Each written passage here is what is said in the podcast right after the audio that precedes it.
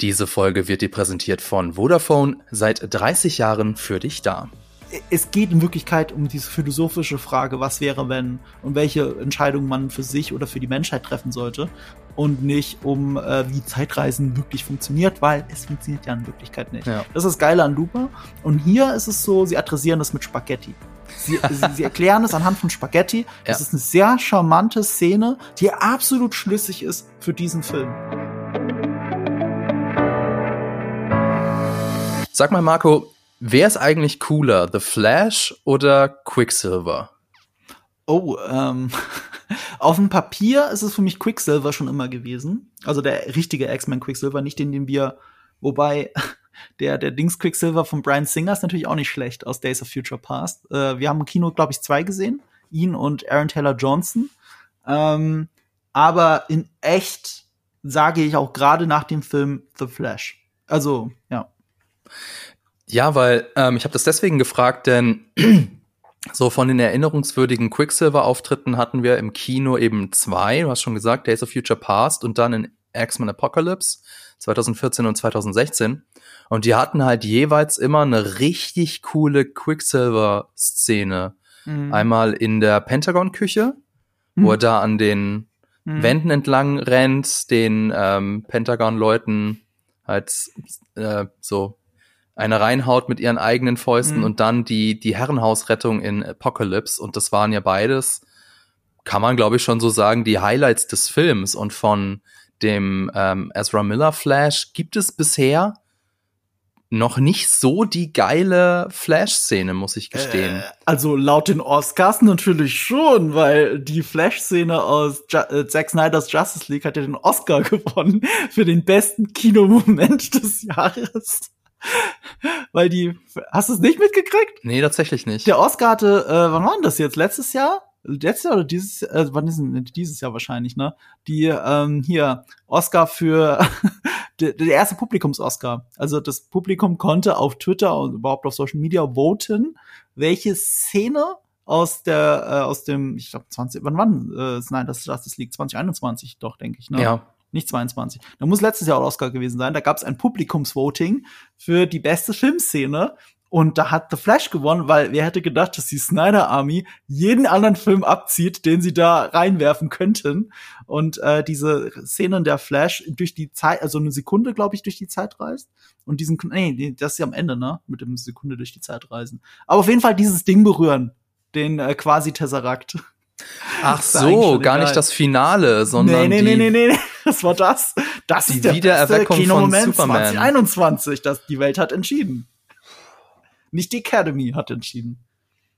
Ja, weißt du, das also erneut, ich ich bleibe dabei, es gab bisher noch keine coole Szene mit dem Flash, weil äh, wenn du dir anguckst, was äh, was eben mit Quicksilver gemacht mhm. wurde, das waren ja richtig also komplizierte Sets mit mhm. äh, komplizierten Szenen. Und The Flash ist halt einfach einer, der immer nur besonders schnell läuft. Und das wird natürlich bombastisch inszeniert, aber so richtig cool oder seine Mög er ist bisher immer unter seinen Möglichkeiten oh, geblieben. Oh, okay, äh, dazu drei Sachen. Das eine ist, to be fair, von allen dreien, also Aaron Taylor Johnsons äh, Quicksilver mitgezählt, ist der eigentlich der lämste, finde ich der hat echt am wenigsten zu tun. Gerade Age of Ultron in der einen Szene vielleicht noch ein bisschen was, äh, wo auch Captain America ausnockt. Ich weiß nicht mehr genau, wie das war, weil das so vergessenswert ist. Ähm, das ist das eine. Das andere ist, in Zack Snyder's Justice League finde ich Flash schon viel prägnanter und er hat auch eine sehr Quicksilver-würdige Szene, wo er Iris, Iris West rettet äh, natürlich nicht auf dem Niveau wie bei Quicksilver, das stimmt schon. Äh, bei Brian Singer war das das Beste. Aber auch das ist ja nur ein Zufall der Filmgeschichte. Kennst du die Story dahinter? Nee, dass erzähl. Das passiert ist? Ganz kurz.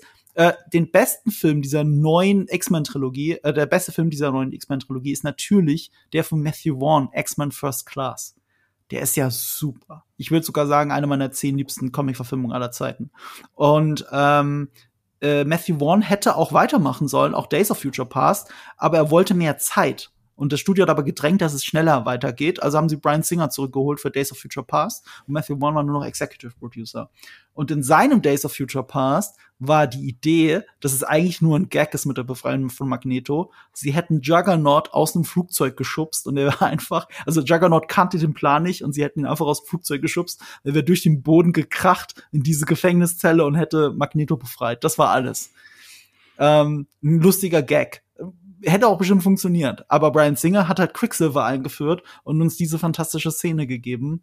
Und äh, aber er wusste ja auch nicht mehr mit der Figur anzufangen als das. Deswegen ist sie auch für den restlichen Film nicht mehr da. Und so ähnlich ist es auch beim äh, beim Film danach. Aber ja. er stellt Quicksilver so mächtig dar, dass er gar nicht weiß, was er mit ihm tun soll.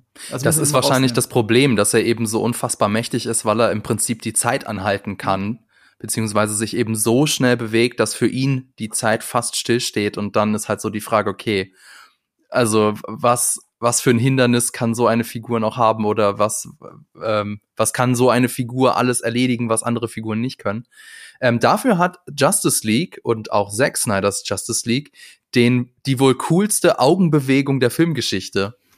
Wenn du dich erinnerst bei dem Kampf gegen Superman, läuft ja Flash am, am, an der Seite vorbei ja. und dann siehst du so das Auge von Superman, wie so zack, wie es so ihn erfasst und der Flash mhm. so, oh shit. Das mhm. war tatsächlich in beiden Versionen ziemlich cool. Mhm.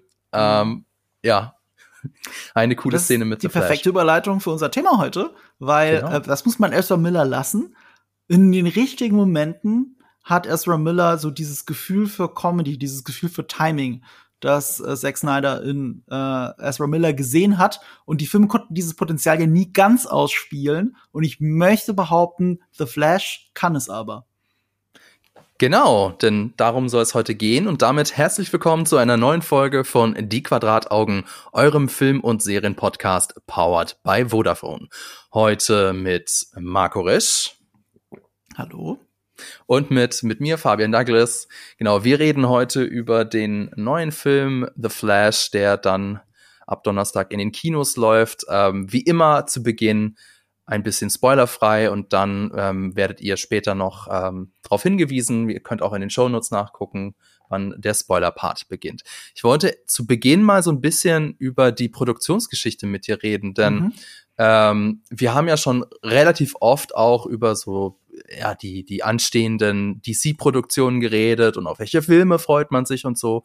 Und du hast, glaube ich, immer über The Flash gesagt, du glaubst erst, dass es den gibt, wenn du im Kino sitzt, oder wie war das noch? Irgendwie sowas. Er ist einer dieser Filme, ja, der war ja über zehn Jahre in Produktion, je nachdem, wie du es rechnest. Ähm, also die, das, was wir da gesehen, ist nicht zehn Jahre in Produktion gewesen, aber die ersten Ideen, einen Flashfilm zu machen und so weiter, das geht bis auf zehn Jahre zurück. Und äh, ja, bis zu einem gewissen Grad ist das dann einer dieser Filme, für die man nicht glaubt, dass sie passieren, bis sie passieren. Selbst als sie das allererst, was sie da von dem Film gezeigt haben, war ja noch so ein Artwork.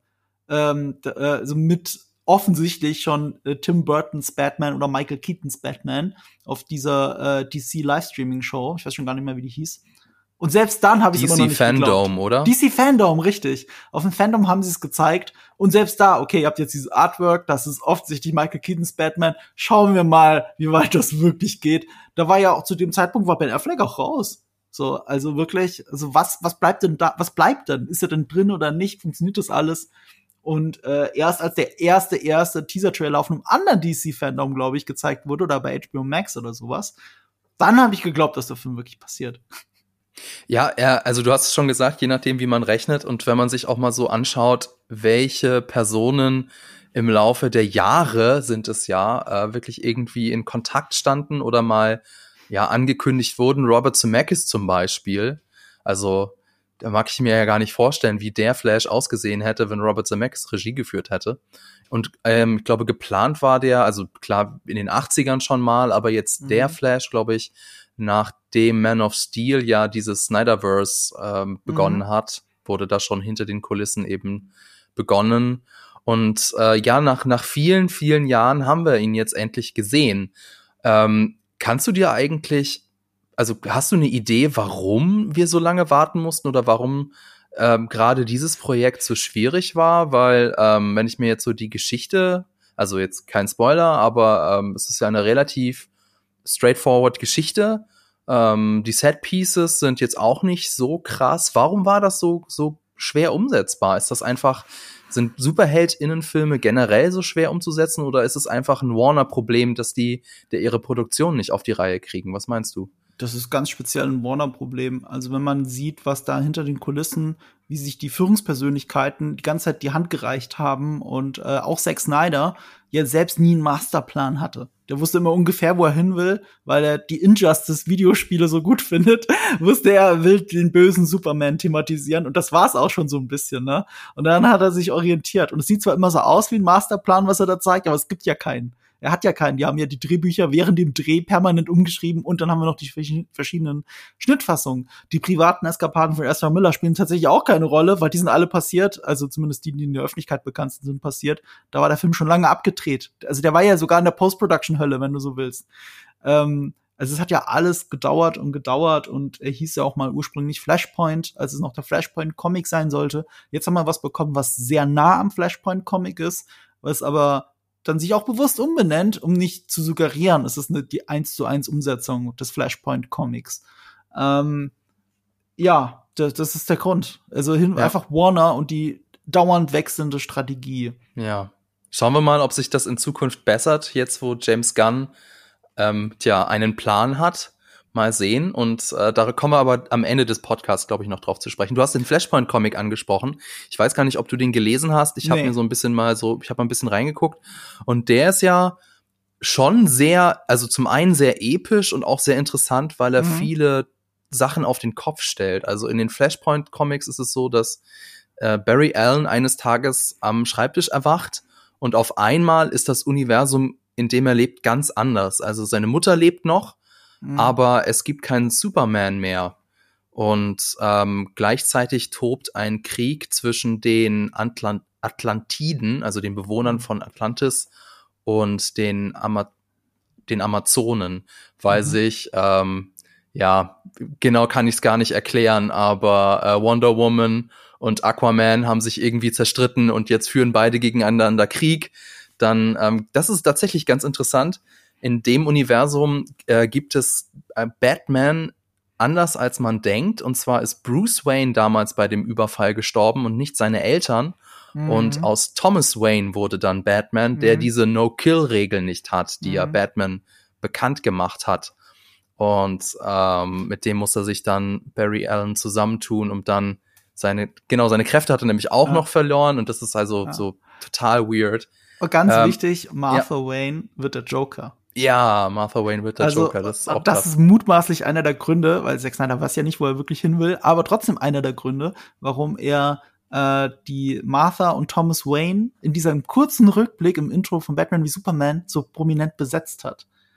Das sind ja äh, hier ähm, Jeffrey Dean Morgan heißt er, glaube ich, aus Walking Dead und eben ah, ich komme nicht auf den Namen. Monaghan, heißt die Michelle Monaghan? Die ähm, Okay, du guckst mich auch fragend an. Sie sind Sachen, die sollte ich vorher nachschauen. Müsste ich jetzt googeln. Ähm, eben auch aus Walking Dead ist und da sind die schon Todfeinde. Ah. Und deswegen passt das so gut. Also, also so. sie so zu besetzen. Ich gucke das jetzt nach. Who knows? Also, ähm, ja, wie gesagt, die Flashpoint-Comics sind insofern ziemlich interessant, weil, weil es halt, also, weil es halt ein neues Universum ist, in dem Sinne, es gibt halt keinen Superman, den du zu Hilfe rufen kannst die beiden anderen größten Superhelden der Comicgeschichte, Wonder Woman und Aquaman, bekämpfen sich gegenseitig. Irgendwie halb Europa steht unter Wasser, weil ähm, die Atlantiden eben, ja, mal gesagt haben, so, jetzt mhm. führen wir Krieg und jetzt äh, schwemm, überschwemmen wir mal alles. Ähm, die Vereinigten, das Vereinigte Königreich wird angegriffen und also äh, sehr, sehr episch. Mhm. Und das haben sie natürlich jetzt nicht ganz umsetzen können eben weil oder wollen oder oder wollen, wer weiß. Also ähm, Cyborg zum Beispiel spielt auch eine ziemlich große Rolle im Comic und der musste ja für The Flash rausgeschrieben werden, weil sich der Schauspieler Fisher, ähm, ja. ja geweigert hat, nochmal in einem DC-Film mitzuspielen, solange der. Ist es, ist es noch der Warner-Chef oder der damalige? Nee, jetzt Chef? nicht mehr. Also ich glaube, Walter Hamada war sein Hauptproblem. Ja. Ähm, aber der hat diesen Film ja auch noch produziert. Hm. Und deswegen, äh, er wird erwähnt. Und ich glaube, er ist eine der wenigen Figuren, die man quasi nicht mal 3D gerendert sieht. Ja. Nicht mal das. Äh, ohne jetzt zu spoilern, aber das könnt ihr euch ja denken. Ja. Ähm, übrigens, jetzt muss ich ganz kurz korrigieren, dazu sagen, bevor ich jetzt tausend Textnachrichten krieg. Äh, es ist natürlich nicht Michelle Monaghan, das ist die aus Kiss Kiss Bang Bang. Es ist Lauren Cohen, die Maggie spielt in Walking Dead. So. Ach, echt? Das wäre interessant gewesen, sie als Joker. Also du guckst ja. Walking Dead, ne? ich habe bis zur vierten Staffel gesehen und dann bin ich ausgestiegen. Okay, bis zur vierten Staffel hast du dann Ja, ja, vor äh, vor Negan, aber vor ich habe natürlich äh, ja. ich habe natürlich weißt, alles mitbekommen. Okay, ich weiß weiß was passiert ja, und ich weiß auch was danach passiert. Ja. Ähm, ja, und was ich eben versucht habe zu erklären, was ja eben Filme oder generell ähm, Geschichten über Zeitreisen oder alternative Timelines eben so interessant macht, ist, dass man halt alternative Universen erkunden kann. Also mhm. die die Frage, was wäre wenn? What if? Was wäre in einer Welt, in der es Superman nicht gibt? Wie würde dann das aussehen? Was würde da passieren? Was wäre, wenn der Überfall von den Waynes anders verlaufen wäre? Wie hätte sich das entwickelt? Und das ist ja schon irgendwie so eine ganz alte Frage, die Comic-Fans mhm. äh, umtreibt. Ich wollte dich mal fragen, Marco, wie, wie hast du es eigentlich mit Filmen über Zeitreisen oder alternative Timelines? Gefällt dir das? Findest du es cool? Ähm, ich meine, nach Zurück in die Zukunft findet jeder cool, oder? Aber, aber das ist halt äh, die Bürde, die ewige Bürde, die alle Zeitreisenfilme jetzt immer haben. Ich meine, selbst Avengers Endgame hat das ja direkt adressiert. Äh, da gibt's auch diese nachgedrehte Szene, der Hulk Zeitreisen erklärt und das ist eben nicht ist wie zurück in die Zukunft. Und das Lustige ist, die Szene haben sie nur gemacht, weil beim Testpublikum, das Testpublikum hat nicht das Konzept der Zeitreisen in Endgame verstanden der Film Zurück in die Zukunft ist so prägend für das für unser Verständnis, unser popkulturelles Verständnis von Zeitreisen, dass wir immer davon ausgehen, dass es ja sein muss wie in Zurück in die Zukunft.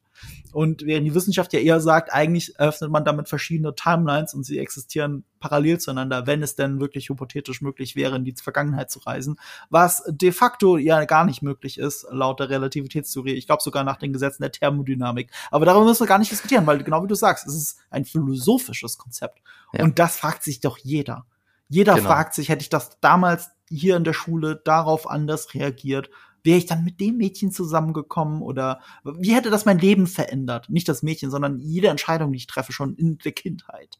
Genau, Und, oder keine. Ahnung, wenn ich jetzt nicht den Job angenommen hätte, sondern den anderen Job angenommen mhm. hätte, wenn ich in eine andere Stadt gezogen wäre, wie wäre mein Leben dann verlaufen? Ja. Und das ist schon irgendwie interessant, weil ähm, ja, wir Menschen eben ein relativ kurzes Leben haben Mhm. Und ähm, dann ja doch, also ich weiß nicht, es geht bestimmt anderen Leuten anders, aber ich denke halt schon recht oft drüber nach, so ja, wie, wie wäre das gewesen, wenn ich andere Sachen anders gemacht hätte. Mhm. Ähm, ich habe das auch deswegen gefragt, weil natürlich auf der einen Seite hast du vollkommen recht, wir haben durch dieses ganze Zeitreisengedöns eben so tolle Filme wie Terminator oh, ja. oder Back to the Future, mhm. aber auch ganz viele andere und ähm, ich muss nämlich gestehen, ich finde Zeitreisenfilme oder alternative Timelines, wenn man sie nicht gut macht, finde ich sie nämlich ziemlich doof. Mhm. Weil ganz oft ist es ja bei, bei irgendwelchen Zeitreisenfilmen so, dass die, oder, oder Serien über Zeitreisen, das gibt's ja auch, dass dann die Figuren sagen, okay, sie wollen unbedingt irgendwas verändern. Mhm dann wird den ganzen Film oder die ganze Serie über versucht, das zu verändern. Und am Ende kommen sie zu dem großen, zu der großen Erkenntnis, hm, es funktioniert doch nicht, es muss alles wieder so werden, wie es ist. Und da denke ich mir als, als Zuschauer immer so, ja, Mensch. Und da muss, das musste ich mir jetzt für zwei mhm. Stunden lang angucken. Das ist so, das ist so mein, mein großer Gripe mit Filmen über, über Zeitreisen. Da möchte ich aber The Flash direkt attestieren. Ich mag die Lösung sehr, die der Film hat für dieses Dilemma. Ohne wirklich okay. irgendwas zu verraten. Äh, ich finde die Auflösung ganz toll. Die Aussage, die der Film hat, finde ich toll. Äh, ansonsten sind die Parallelen zu Zurück in die Zukunft sogar noch größer, als man denken würde. Äh, die Situationskomik und alles. Ähm, das sind große Fußstapfen, in denen er äh, tritt. Äh, ob er das Ganze erreicht, werden wir ja gleich besprechen. Ich möchte nur eine Sache dazu sagen. Zeitreisefilme haben immer das Problem, es gibt diese Exposition-Dumping-Szene. Ja. Es gibt immer die eine Szene, wo jemand das alles erklären muss. Wie gesagt, in Endgame war es der Hulk und das war so semi-improvisiert gelöst, war auch nicht so geil. Ähm, ich liebe es, wie sie diesen Looper machen in Ryan Johnson mhm. Zeitreisefilm, der ja eigentlich eine große Terminator 2 Hommage ist, wenn man mal drüber nachdenkt. Ähm, da sitzen sie im Diner und irgendwann sagt Bruce Willis so, wenn wir jetzt hier über Zeitreise diskutieren, malen wir jetzt hier stundenlang Diagramme und so weiter. und äh, aber er hat keine Zeit oder kein Interesse an diesem Bullshit. So, das ist so ein direktes Adressieren davon. es geht in Wirklichkeit um diese philosophische Frage, was wäre, wenn und welche Entscheidung man für sich oder für die Menschheit treffen sollte und nicht um, äh, wie Zeitreisen wirklich funktioniert, weil es funktioniert ja in Wirklichkeit nicht. Ja. Das ist das Geile an Looper. Und hier ist es so, sie adressieren das mit Spaghetti. Sie, sie, sie erklären es anhand von Spaghetti. Das ja. ist eine sehr charmante Szene, die absolut schlüssig ist für diesen Film. Ohne genau. dass du weiter groß drüber nachdenken musst. Und es war in den letzten Jahren Zeitreisefilme zusammen mit Looper meine Lieblingserklärung. Ja, die, die fand ich auch sehr, sehr gut. Übrigens, weißt du, was einer meiner Lieblingszeitreisenfilme beziehungsweise alternative Timelines-Filme ist? Jumanji. Stimmt. Das ist nämlich eigentlich ein Zeitreisefilm. Und ja. das Coole ist, äh, der Großteil des Films spielt im äh, in the worst timeline, also in der in der schlechten Zeitlinie, mhm. in dem schlechten Zeitstrang.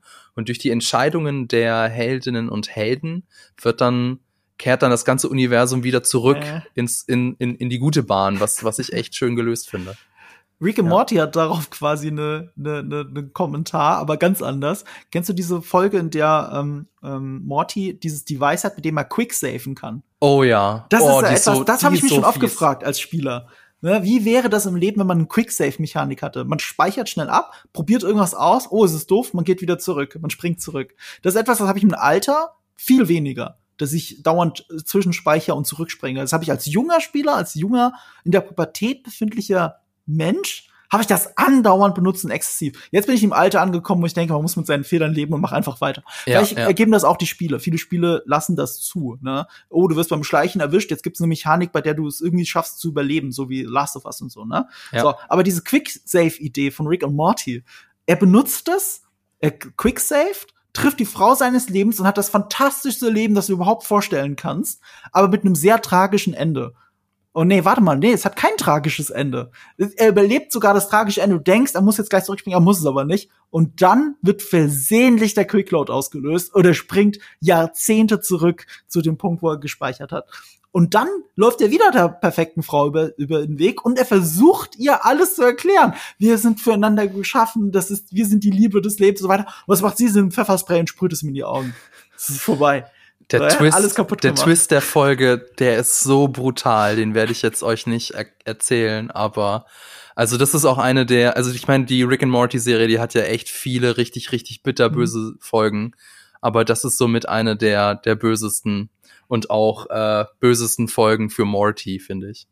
Welche, welche übergeordnetes, was war denn das übergeordnete Thema der Folge? Sorry, weiß ich nicht, äh, aber es ging auch, ähm, du sagst diese es ging, Folge. es ging, Moment, es hat, es wäre ein Spoiler, deswegen darf ich das nicht sagen. Okay, weil ich weiß es nämlich nicht mehr. Ich weiß nur noch diese Stelle. Ich habe das mal irgendwann für ein Video, glaube ich, hier auf äh, GigaTV Mac rausgesucht für das Rick and Morty Video. Ich meine, da wäre es drin gewesen. Aber ich erinnere mich gerade nicht, was das eigentliche Thema der Folge war. Und das war halt einer der vielen Subplots. Die Serie macht ja gerne so fünf Minuten Subplots, die nicht, die eher als Kommentar auf den Rest der Handlung funktionieren, aber wirklich sonst nicht kein, keine Bedeutung haben. Sie machen es einfach fünf Minuten lang so ein Kurzfilm und das war so einer. Und wie gesagt, das Gegenstück zu Jumanji die beste Timeline und sie negieren und wieder in der ja. scheiß Timeline landen. Genau. Aber wir wollen ja eigentlich heute über The Flash reden und da habe ich als Überleitung ein Zitat von James Gunn, dem jetzt mhm. ähm, Co-Mastermind des DCU. Der hat gesagt, es ist einer der besten Superheldenfilme, die ich je gesehen habe. Mhm. Regisseur Andy Muschietti hat einen tollen Job gemacht und ja, ob James Gunn da übertrieben hat oder nicht, darüber reden wir gleich. Jetzt erstmal ein wenig Werbung. In vielen Geschichten über Zeitreisen geht es ja darum, dass am Ende ein Kreislauf geschlossen werden muss, also dass alles wieder so werden muss, wie es am Anfang war. Auch für die Wirtschaft und unsere Umwelt sind Kreislaufsysteme besonders wichtig. Mit seinem One-for-One-Versprechen will Vodafone seinen Teil zur Lösung der Herausforderung beitragen, neue Technologien mit Umwelt- und Klimaschutz in Einklang zu bringen. Das One-for-One-Versprechen lautet, dass für jedes Handy, das bei Vodafone in Kombination mit einem Tarif gekauft wird, ein altes Handy recycelt wird, mindestens eine Million jährlich. Denn auch wenn alte Geräte nicht mehr einwandfrei funktionieren, können sie dennoch recycelt werden. Mit so einer Kreislaufwirtschaft können wir Ressourcen und unsere Umwelt schonen. Vodafone arbeitet hierfür mit einem Partner zusammen, der Altgeräte in Ländern ohne sicheres Recycling-System einsammelt und fachgerecht in Europa recycelt. Mehr Infos zum One-for-One-Versprechen findet ihr in den Show Notes. Damit geht's zurück zu The Flash und wir fangen erst einmal spoilerfrei an. Denn Ähm, ich glaube, ich glaube, ich frage dich einfach mal, Marco, wie hat denn dir der, Fa der Film gefallen? Wie, was für ein Gefühl hattest du, als du aus dem Kino rausgekommen bist? Also ich hatte nicht das Gefühl von James Gunn, dass es einer der besten Superheldenfilme aller Zeiten ist. Ich hatte das Gefühl, aber zu sehen, warum es für ihn so ist. Wenn man seine, kennst du die Liste seiner fünf Lieblings-Comicfilme?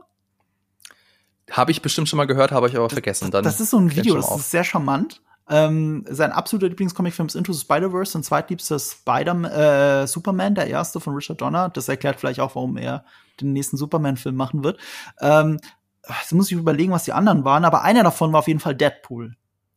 Der erste Deadpool. Obwohl er sich schwer zwischen den ersten und zweiten entscheiden kann, hat sie für Liste den ersten genommen. Und wenn man wenn man das auch weiß, ne, die Art des Humors, weil die, der Humor ist sogar noch deutlich stärker, als ich gedacht habe in, in dem Flash-Film. Wenn man weiß, was für eine Liebe äh, James Gunn sonst für Trash hat und auch für Nostalgie. Ne, also nochmal, Superman ist einer seiner, von 1978, glaube ich, ist einer seiner absoluten Lieblings-Comic-Filme. Wenn man das alles weiß und dann diesen Film sieht, dann sieht man, warum er ihn so geil findet. Ähm, meine Erfahrung ist, als jemand, der auf einer Fan-Preview war, den gucken, ne? wir haben uns ja knapp verpasst, du warst auf der Presseverführung in München, ich war ein paar Stunden später auf der Fan-Preview im Cinemax ähm, von, ich glaube, Movie Pilot und Filmstarts. Ähm, auf dieser Fan-Preview, ich habe selten, und ich war auf vielen Fan-Previews, so viel Szenenapplaus gesehen wie bei diesem Film. Die Leute sind da abgegangen. Und die Aussage von James Gunn wurde ja gestützt durch das Testpublikum. Der Film hat seit einem Jahr traumhafte Testpublikumswerte für DC. Die besten seit The Dark Knight. Und das ist halt auch deswegen lustig, weil, also, wenn du in diesen Saal reingeguckt hast, hast du es geglaubt. Sofort. Egal wie du selbst den Film findest, man, man glaubt es, dass der die besten Testwertungen hat. Und wenn du ähm, jetzt aber, jetzt wo er jetzt im Kino ist, Leute fragst, dann wirst du so eine 50-50-Antwort kriegen, was sehr ambivalent ist, glaube ich. Viele finden ihn richtig scheiße bis mittelmäßig und andere finden ihn ziemlich, ziemlich, ziemlich gut. Und äh, das erklärt, glaube ich, das so ein bisschen zusammen mit dem Geschmack von James Gunn, warum er den Film so gut findet. Und das erklärt, warum ich dem Film, obwohl ich vieles nicht gut finde, verzeihen kann. Ich finde ihn charmant, ich finde ihn super lustig. Ähm, ich finde ihn gerade für einen Zeitreisefilm nicht, also er hat gerade für einen Zeitreisefilm eine der interessantesten Aussagen von allen Zeitreisefilmen, die ich in den letzten Jahren gesehen habe. Ich habe den jetzt auf Letterbox mit dreieinhalb bewertet und einem Herzchen. Mhm. Und ich habe aber sehr geschwankt, ob ich ihm dreieinhalb mit Herz gebe oder ein vier. Ja. Und der einzige Grund, glaube ich, warum ich ihm nicht vier Sterne gegeben habe, war, ich habe eine Woche davor Across the Spider-Verse gesehen und dem habe ich vier und ein Herz gegeben. Hm. So, und allein dieser Zwiespalt bei mir hat dafür gesorgt, dass ich mir sagen musste, nee, den kannst du jetzt nicht die gleiche Wertung geben wie Ghost Spider-Verse, weil das ist definitiv bessere Film. Es kann aber bedeuten, dass bei der zweiten oder dritten Sichtung, Sichtung von The Flash ihm vieles noch mehr verzeihe, weil ich weiß, was ich kriege und den aufwerten werde und Across the Spider-Verse dafür aber auch aufwerten werde, weil das ist immer noch der bessere Film. Ja, also ich habe ja leider Across the Spider-Verse nicht geguckt. Ich habe nur äh, Into the Spider-Verse gesehen. Ich habe aber äh, noch mal, also ich habe noch keine Review auf Letterbox geschrieben. Das hole ich noch nach die Tage. Ich habe allerdings mal nachgeschaut und ich habe damals Spider-Man No Way Home vier Sterne gegeben. Mhm. Und von meinem Bauchgefühl ist The Flash der bessere Film. Und eigentlich müsste ich dann dementsprechend The Flash auch mindestens vier Sterne geben, wenn nicht sogar besser. Mal sehen, wie ich das, das so ein, für argumentieren kann. Vielleicht muss ich den Punkt. einen Film abwerten im Nachhinein. Ich stehe vor dem gleichen Problem. Ja. Äh, ich habe auch No Way Home vier Sterne gegeben. Ich glaube auch, weil ich habe da ein Tränchen im Auge gehabt und das reicht bei mir schon, wo ich sage, okay, es, es gibt Sachen, die ich objektiv schlecht finde, aber wenn er mich emotional so erreicht. Ich habe aber auch Leute bei The Flash mit Tränen in den Augen gesehen. Habe ich gesehen. Da, und äh, da muss ich sagen, stimmt. Also wenn ich jetzt beide nebeneinander halte, die sind schon sehr ähnlich, finde ich. No Way Home hat halt die, stärk die stärkere Fanbase im Sinne von nicht hm. wegen der Snyder Army, sondern im Sinne von Massentauglichkeit wegen Marvel und so weiter. Ähm, aber eigentlich sind die sehr vergleichbar. Das ist echt ein ja. guter Punkt. Da können wir vielleicht später auch noch mal drüber reden. Übrigens, by the way, ähm, die beiden anderen Comic Book Movies waren mhm. A History of Violence und Ach, Old Boy. Ja, ja, ja, nicht, natürlich. Dass das ja, natürlich. eine Comic-Verfilmung war. Ja, von, das sind halt James die zwei Gunn. Dinge, an die man nicht denkt, wenn man eine Comic-Verfilmung ja. denkt, aber stimmt ja. natürlich. Eine Manga-Verfilmung und eben eine Graphic Novel-Verfilmung, ja. ja. Okay, also ihr habt jetzt schon rausgehört, ähm, wir sind beide eher so auf der positiveren Seite, aber ich mhm. wollte trotzdem einen großen Kritikpunkt jetzt gleich zu Beginn der spoilerfreien Kritikrunde loswerden, weil ich Darf denke, das ist auch das, über das viele reden werden. Und zwar ähm, die. Darf ich raten? Äh, rate? CGI? Ja, natürlich. Die okay. teilweise echt schlechten ja, Visual Effects. Ja. Und normalerweise reden wir ja nicht so oft oder nicht so häufig über CGI in diesem Podcast. Ähm, zum Beispiel äh, bei der Guardians of the Galaxy Folge, da haben wir gar nicht über CGI geredet, wobei mir da im Kino aufgefallen ist, so dass das hier und da auch nicht so ganz ähm, ja gepasst hat. Insofern, warum reden wir jetzt oder warum rede ich jetzt äh, in, in diesem ja in dieser Folge über die CGI-Effekte? Einfach zum einen, weil die boah, also teilweise schon echt mies sind. Also sie sehen halt aus wie so ein 20 Jahre altes Computerspiel teilweise. Und ich betone es jetzt auch deswegen, weil ich weiß nicht, ob du das Presseheft gelesen hast zu The Flash, aber da wurde immer und immer wieder die sogenannte Immersion betont. Also Immersion bedeutet, dass du als Zuschauer, als Zuschauerin im Kinosaal dann wirklich in die Welt eintauchst und alles andere um dich herum vergisst. Das wird mit Immersion gemeint und wohl die Crew, also der Kameramann oder die Kostüme oder Production Design, die haben eben alle äh, das Bestmögliche getan, um dass es eben besonders wichtig war, dass die Zuschauenden glauben können, dass es unsere Welt ist. Und wenn man das so betont, diese Immersion, dann finde ich es ein bisschen absurd, dass auf der anderen Seite die Effekte so schlecht sind, weil mhm. das ist tatsächlich etwas, was mich total aus dieser Immersion herausreißt.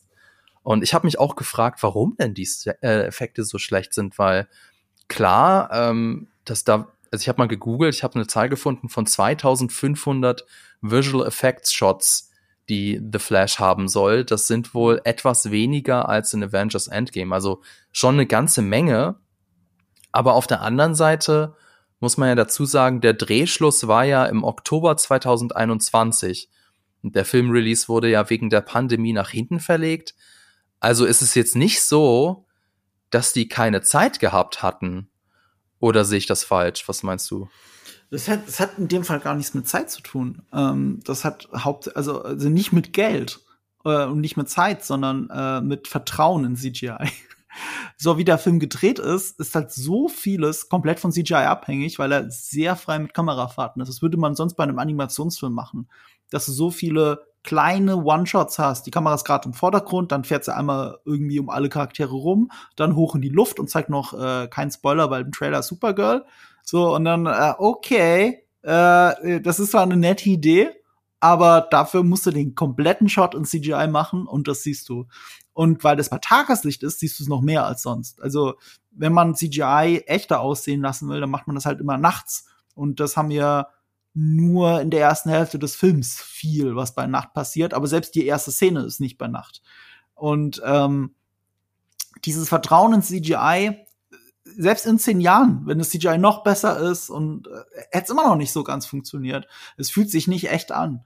Und, und das ist halt ah, schwierig. Zumindest sind sie krass konsequent. Also wenn man von der Immersion reden will, dann, das fühlt sich alles die ganze Zeit so super künstlich an in diesem Film.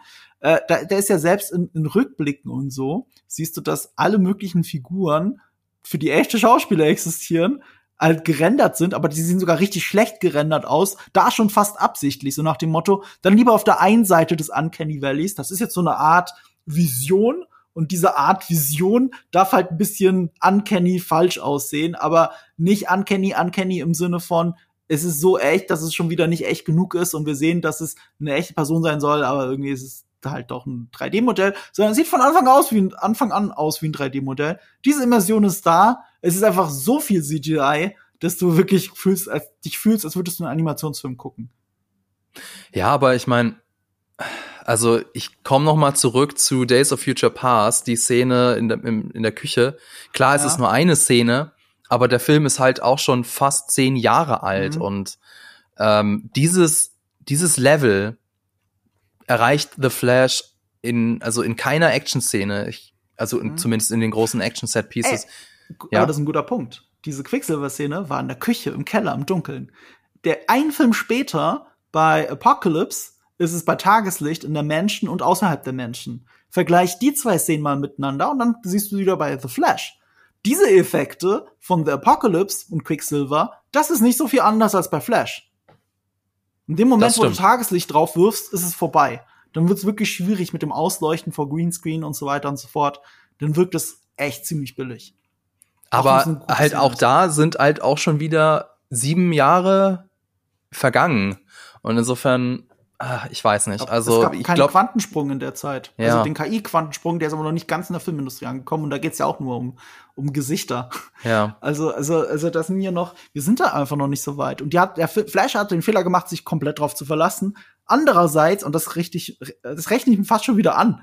Er hat sich gesagt, okay, wir haben ja eh keine Wahl. Du so dieses, so wie es äh, Zack Snyder inszeniert hat, den Flash seit äh, ähm, Justice League, ähm, ist, ist, ist, ist eh vorbei das muss ungefähr so sein, das muss so künstlich sein, dann können wir auch all in gehen, dann machen sie halt einen Double Down. Und, und da, das kann ich schon fast wieder hoch anrechnen. Aber Zack Snyder war halt clever genug, das halt hauptsächlich im Dunkeln stattfinden zu lassen. Ja. Jetzt sagt uns aber die Story von Flash, ein paar Sachen müssen bei Tageslicht sein, weil wir kennen ja das Verhältnis von Kryptonian zu Sonnenlicht. Das geht gar nicht anders. Und ja. das ist halt, oh nein, da habt ihr oh, ich ein bisschen zu sehr drauf verlassen. Schade. Ja. Ist ich so, glaube, das, das, das ist, glaube ich, der Punkt eben, dass der, ja, dass der Film sich halt so krass drauf verlässt. Ja, aber also jetzt haben wir ein bisschen drüber gemeckert, aber ähm, im Prinzip haben wir beide gesagt, wir haben sind mit einem relativ guten Gefühl raus dem Film rausgegangen. Und ich habe so ähm, ein Zitat gefunden von Andy Muschietti, dem Regisseur, der hat eben gesagt, dass der Film einen emotionalen Kern hat und dass es im Prinzip um die Geschichte eines Kindes und seiner Mutter geht. Und das fand ich eben sehr interessant, denn klar kann man sich über die Visual Effects aufreden. Man mhm. kann sagen, das sieht alles nicht echt aus und damals war alles besser und bla bla bla. Aber warum wir beide, oder ich rede jetzt mal nur von mir, warum ich mit so einem guten Gefühl aus dem Kino rausgekommen bin, ist, weil der Film eben einen emotionalen Kern hat mhm. und der Kern funktioniert. Mhm. Da muss ich nicht die Comics gelesen haben, da muss ich nicht irgendwelche anderen Filme vom Snyderverse geguckt haben oder so. Der Kern des Films ist ähm, ein, ein Junge, ein junger Mann, der seine Mutter vermisst oder der mhm. immer dran denkt, so was wäre damals gewesen, hätte ich mich anders verhalten müssen oder kann ich jetzt vielleicht irgendwas ändern, jetzt wo ich ein, ein Superheld bin und äh, in der Zeit zurücklaufen kann. Für die, die jetzt gerade nicht checken, worum es geht, ähm, Comic-Fans wissen das natürlich, dass Barry Allens Mutter stirbt so wird, ich glaube, das wird auch nie ganz aufgeklärt. Die wird halt eines Tages in der äh, in ihrem Haus ähm, erstochen und ähm, ob das jetzt im, im und in, in, in Justice League ist es dann, wird es dann so erklärt, der Vater kommt dann später hinzu, der war halt zufälligerweise nicht da und wird dann ähm, wegen an des Mordes an seiner eigenen Frau verurteilt und ähm, obwohl das nicht gewesen ist. Und Ezra Miller wächst dann, also Ezra Miller sag ich schon, Barry Allen wächst dann eben ohne Eltern auf und ist da doppelt quasi gestraft, dass seine Mutter ist tot und der Vater äh, hockt im Knast wegen eines Mordes, den er nie begangen hat. Und das ist der emotionale Kern des Films. Und ihr habt ja das in den Trailern auch schon gesehen. Insofern ist es jetzt kein, kein Spoiler, dass Barry Allen versucht, das eben rückgängig zu machen. Und der Film stellt dann eben die Frage, was, was wäre wenn? Aber was sind dann auch die Konsequenzen daraus? Und dieser emotionale Kern, der hat halt bei mir voll funktioniert, denn mhm. ähm, also gibt ja dieses angebliche Stalin-Zitat, äh, der, der Tod von tausenden Menschen ist, äh, ist eine Statistik, aber der Tod eines einzelnen Menschen ist eine Tragödie oder andersrum gesagt. Mhm. Und ähm, deswegen kann das, kann ich das eben so gut nachvollziehen, denn klar, für die eigene Mutter würde man, glaube ich, so fast alles tun. Oder um diese, um diese glückliche Kindheit wieder zu haben. Ja, absolut, das funktioniert. Das sind die Momente, wo ich Leute mit Tränen in den Augen gesehen habe. Ähm, er hat diesen emotionalen Kern, er hat so eine gewisse Leichtigkeit. Wir haben ja auch schon gesagt, zurück in die Zukunft, zurück in die Zukunft wegen den Timelines, aber auch, weil der Film sich so anfühlt. Deswegen ist auch der Vergleich mit Across the Spider-Verse nochmal so, so, so leider so naheliegend, weil äh, The Flash ist im Prinzip Back to the Future 1. Und Across the Spider-Verse ist im Prinzip Back to the Future 2. Also die sind bei der ähm, Dramaturgie, bei der reinen Dramaturgie, wie der Film abläuft, unglaublich ähnlich zu diesen zwei Zurück in die Zukunft Filmen. Also wirklich, also, also gerade Across the Spider-Verse, wenn es aufs Ende zuläuft, muss ich sagen, es ist schon frech gleich. Und, äh, und, äh, und bei dem hier, es hat halt auch diese Vibes, diese Situationskomik, einen herzlichen Helden, der eben äh, Sachen bei seinen Eltern verändern möchte in der Vergangenheit. Die Mentorenthematik ist auch ganz stark. Äh, hier durch Batman statt durch einen verrückten Professor. Es, es ist schon, es ist schon es ist schon sehr ähnlich und deswegen funktioniert es auch so ein bisschen. Und äh, wie gesagt, ich habe selten so viel Szenenapplaus gehört. Lag zum Teil am extrem guten Humor an vielen Stellen, der mich wirklich überrascht hat, der sehr bissig war. Das sind wir wieder bei dem Deadpool-Vergleich für James Gunn. Der war viel bissiger, der Humor, als ich gedacht hätte.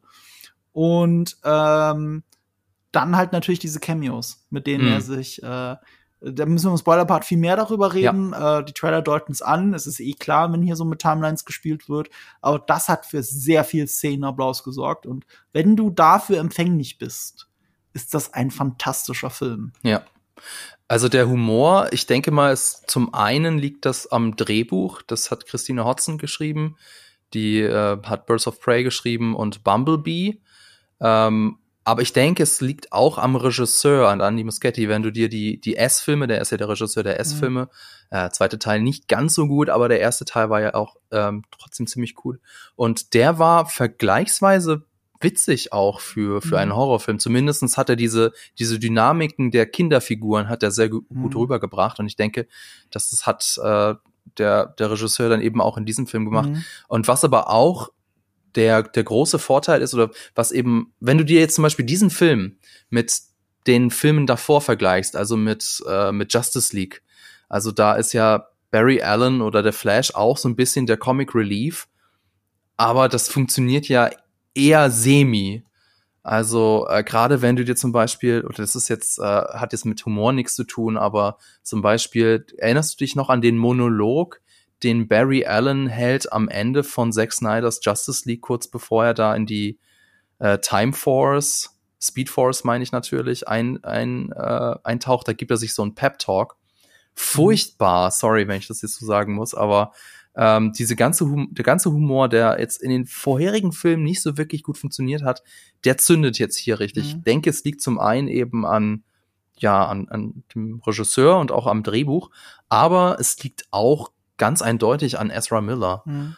Und das Großartige in diesem Film ist ja, dass Ezra Miller im Prinzip zwei Rollen spielt. Also er spielt zwei Barrys. Er spielt einmal den schon etwas erfahrenen Barry Allen, den nach Justice League, und dann eben den etwas jüngeren Barry Allen, der, also bevor er seine, seine Kräfte bekommen hat.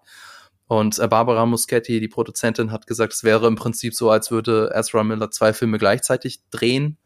Also großes Lob da an ihn. Und ich weiß gar nicht, ob du die ähm, äh, Geschichte kennst oder die, wie sie das gemacht haben. Denn normalerweise, nee. wenn du äh, also so ein doppeltes Lottchen-Szenario ja, hast, ja. ne, dann hast du eigentlich zwei Möglichkeiten. Also entweder du drehst die Szene mit einer statischen Kamera, ist ein, relativ einfach, mhm. teilst du dann das Bild auf, hier steht dann der eine Schauspieler, die eine Schauspielerin mhm. und auf, dann irgendwann wird dann gewechselt und der Schauspieler, mhm. die Schauspielerin geht dann rüber.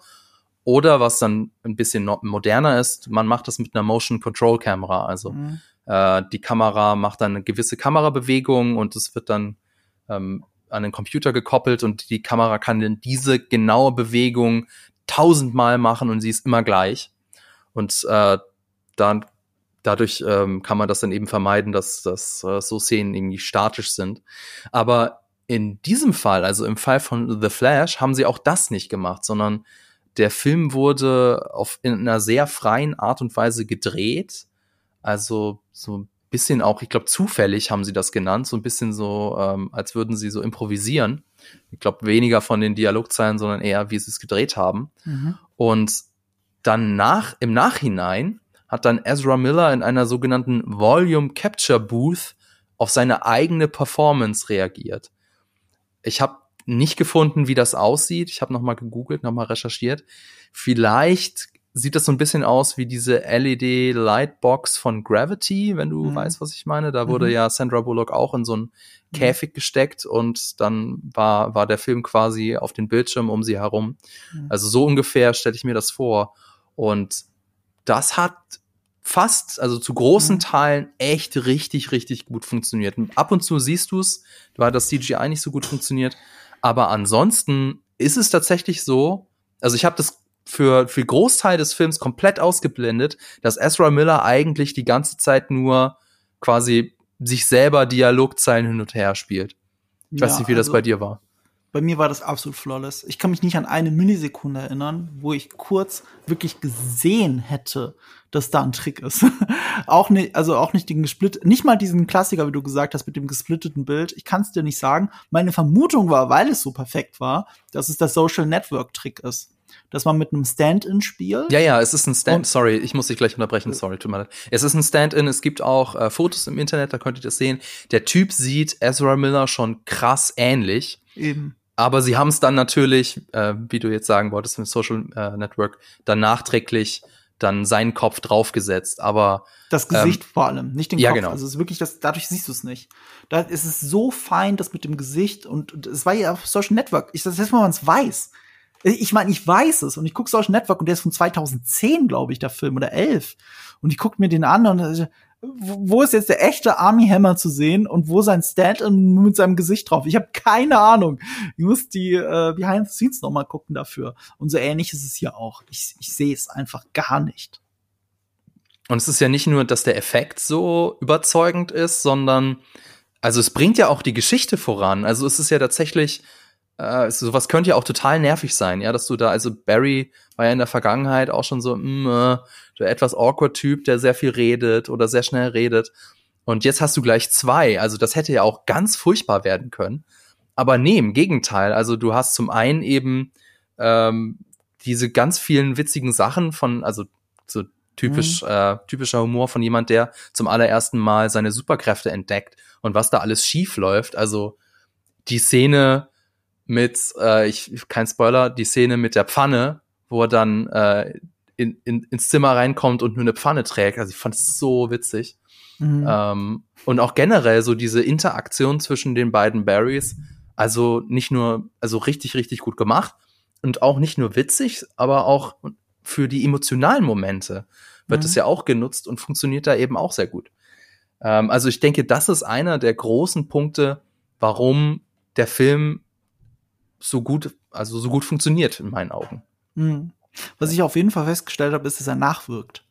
Also ich muss ihn allein deswegen wahrscheinlich hochwerten, weil wenn ich mich dabei erwische, dass ich über einen Film noch ein paar Tage später immer noch nachdenke, über die Conclusio, über manche Gags und so, das wertet für mich den Film automatisch hoch. Wenn ich, wenn ich wirklich äh, weiß, in einem Jahr oder auch sehe, ein Jahr später, kann ich mich an fast nichts mehr erinnern, muss ich ihn eigentlich abwerten. Das mache ich mhm. dann auch, wenn beim Rewatch oder wann auch immer.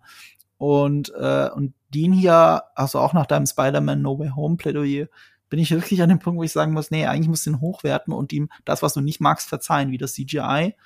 Oder vielleicht auch dieses zu sehr auf Cameos verlassen. Andererseits, es funktioniert ja trotzdem irgendwie. also, ah, so, es, ist, es ist wirklich, es ist ein Geben und ein Nehmen in diesem Film. Ja. Ich würde ihn gern noch mal sehen, das auf jeden Fall. Ja. Auf jeden Fall, also vielleicht, äh, ich denke mal, wir haben es alle in den Trailern gesehen, insofern ist es kein Spoiler. Michael Keaton kehrt zurück als Batman. Mhm. Äh, wie genau, warum genau, da denke ich jetzt vielleicht im spoilerfreien Teil nicht drauf eingehen. Aber ähm, auch er ist ein großes Highlight des Films. Also ich finde ja persönlich, ist er der beste Batman. Das ist äh, meine persönliche Meinung. Noch besser mhm. als Christian Bale sogar. Und es hätte ja jetzt sein können, dass er keinen wirklichen Bock auf die Rolle gehabt hätte, aber ähm, man merkt schon, dass ihm das Spaß macht. Und dieser Spaß transportiert sich eben auch auf die Leinwand. Also hat mir großen Spaß gemacht. Und was ich auch noch, wen ich auch noch kurz loben wollte, ist Sasha, Sasha Kelly, das, äh, das Supergirl. Mhm. Es ist ihr erster Film. Also sie hat davor Ach. natürlich schon mal in einer Serie gespielt, aber das ist ihr Filmdebüt. Mhm. Und ähm, kann, will jetzt nicht so viel sagen, wie, wie, wie groß ihre Rolle jetzt in dem Film ist, aber äh, sie spielt es sehr, sehr gut, weil Supergirl ist ja eine ganz andere Figur als Superman. Superman mhm. ist ja ähm, ja, eigentlich heile Kindheit, ne? Ähm, aufgewachsen ähm, in einer Kleinstadt-Idylle und so dieses Symbol der Hoffnung und äh, ja, der guten Laune, wollte ich schon fast sagen, aber das stimmt nicht ganz.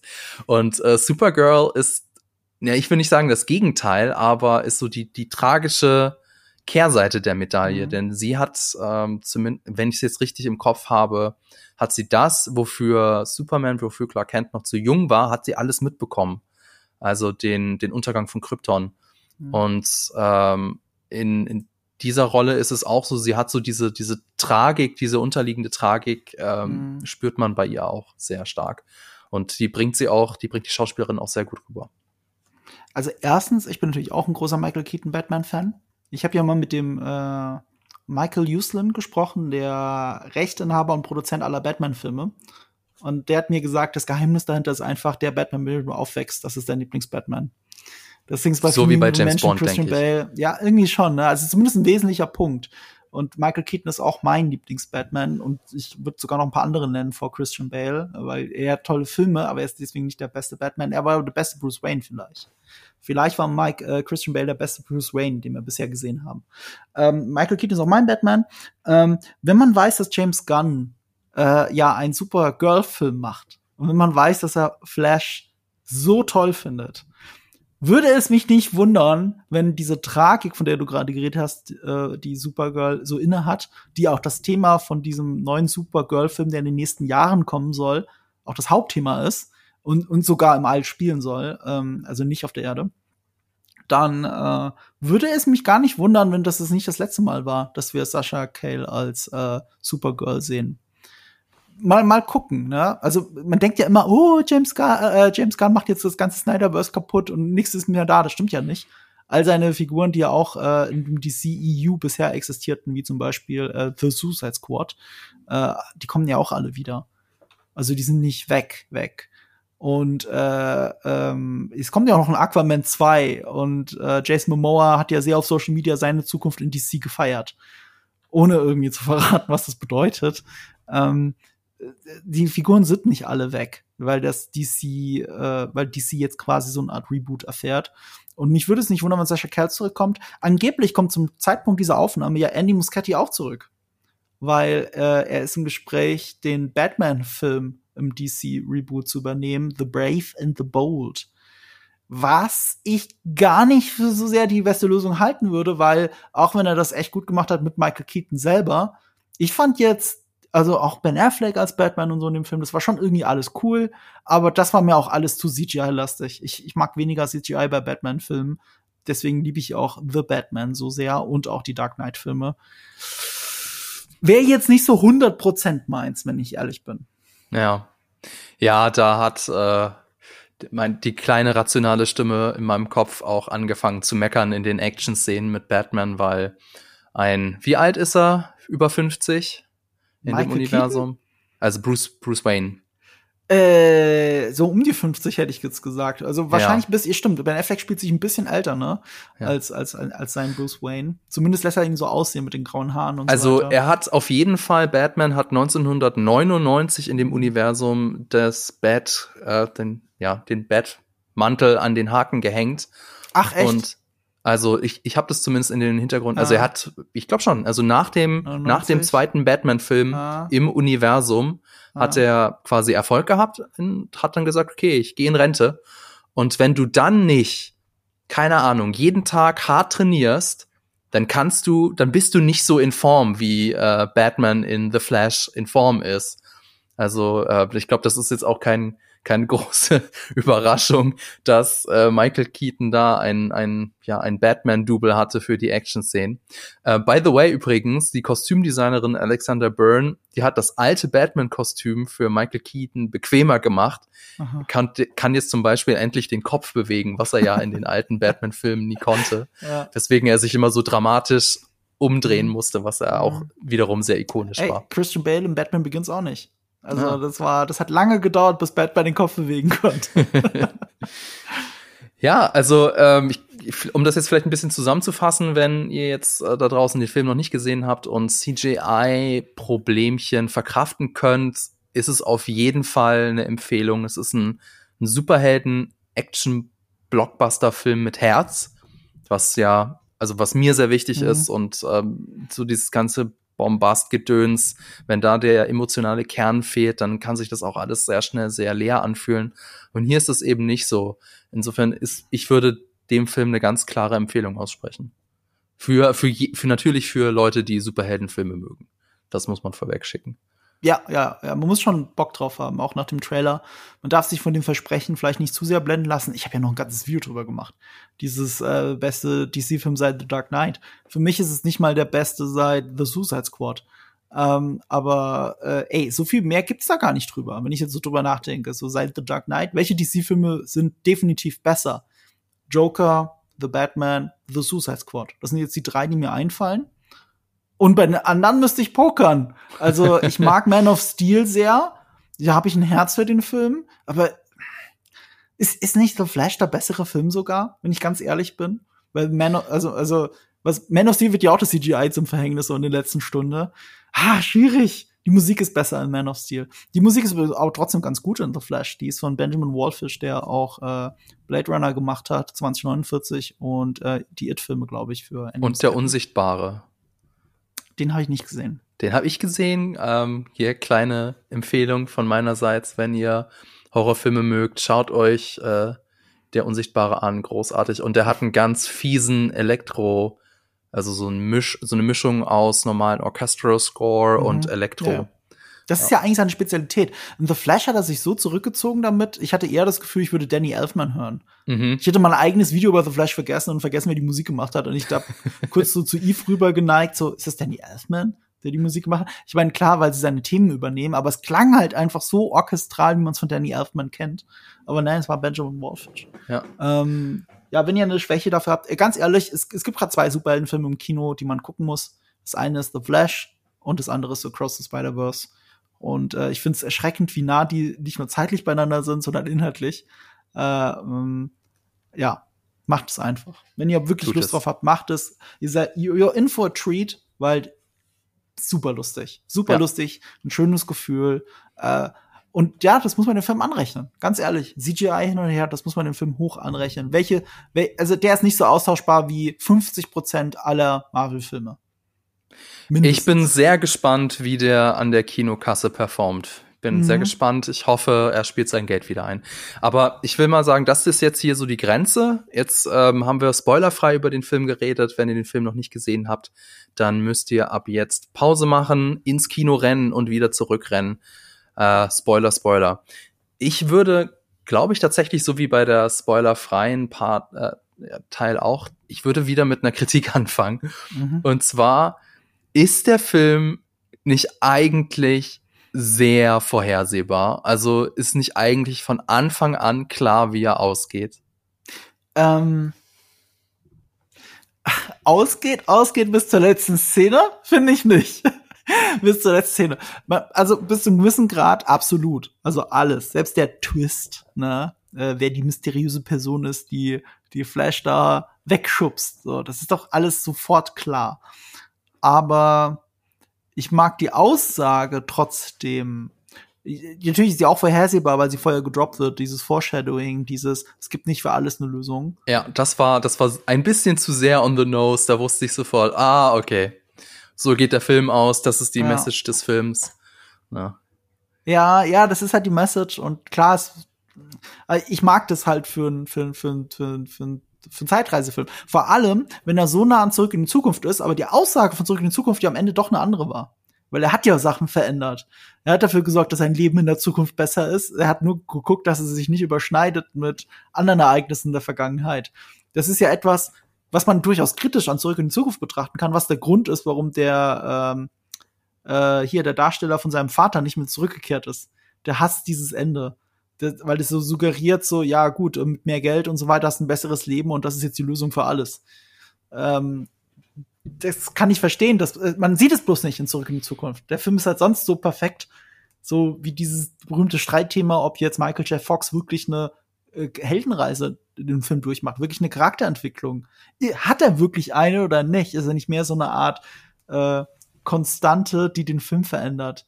Ähm, aber nicht sich selbst. Also die Geschichte verändert, aber er selbst verändert sich nicht. Und das muss man jetzt Beispiel Flash wieder hochhalten. Da verändert sich sehr viel bei Barry Allen. Bei einer, wie du gesagt hast, sehr oberflächlichen Figur äh, in den Zack Snyder-Filmen. Und ich finde es schon cool, wie Andy Muschietti diesen Humor zwar mitnimmt, der Film fügt sich nahtlos an Justice League, sowohl von Joss Whedon als auch von Zack Snyder an.